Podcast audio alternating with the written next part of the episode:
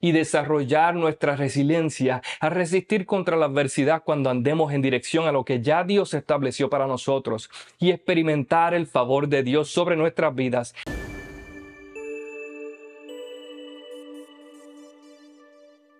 Dios les bendiga, bienvenidos a Cultura de Avivamiento. Les saluda su hermano Eliezer y quiero compartir con ustedes esta breve reflexión bajo el tema El favor de Dios. Una de las características más significantes de un verdadero cristiano es la resiliencia. La resiliencia es la inefable capacidad, o sea, una capacidad que no se puede explicar por medio de palabras, para recuperarse frente a la adversidad con el fin de un mejor futuro. Interesante por demás que la palabra resiliencia en el latín se derive de la palabra resilio o resilire, que significa rebotar. Y científicamente hablando, para que algo rebote requiere una densa capa exterior y un interior liviano.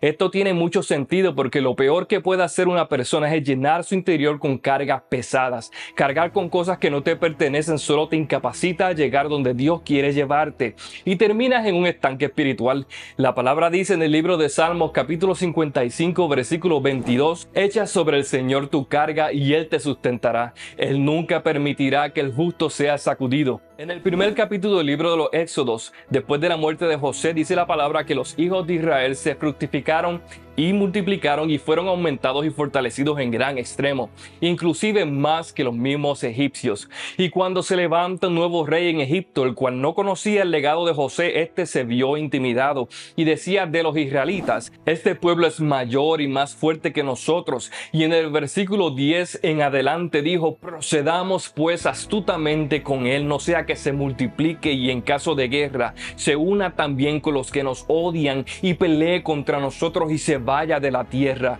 Entonces pusieron sobre ellos capataces para oprimirlos con duros trabajos y edificaron para Faraón las ciudades de almacenaje, Pitón y Ramses.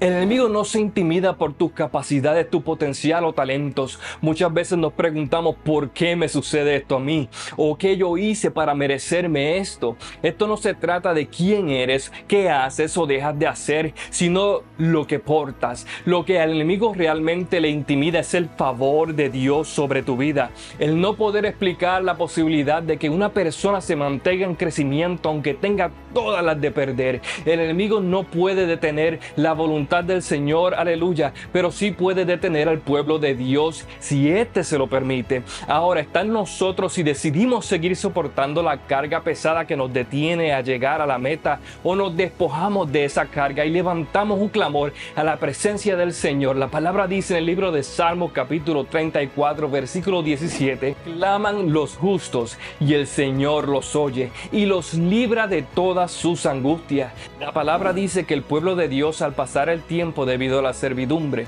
levantaron un clamor y Dios oyó los gemidos de su pueblo y se acordó del pacto que hizo con Abraham, Isaac y Jacob. Y Dios los tuvo en cuenta. Indudablemente en esta vida atravesará por situaciones difíciles, pero no debemos darle lugar a la derrota y permitir que esos malos sentimientos contaminen nuestro interior. Al contrario, tenemos que descartarlo y darle la bienvenida a las promesas de Dios en nuestra vida y desarrollar nuestra resiliencia a resistir contra la adversidad cuando andemos en dirección a lo que ya Dios estableció para nosotros y experimentar el favor de Dios sobre nuestras vidas. Espero que esta breve reflexión haya ministrado tu vida. Esto fue Cultura de Avivamiento. Que el Señor les bendiga.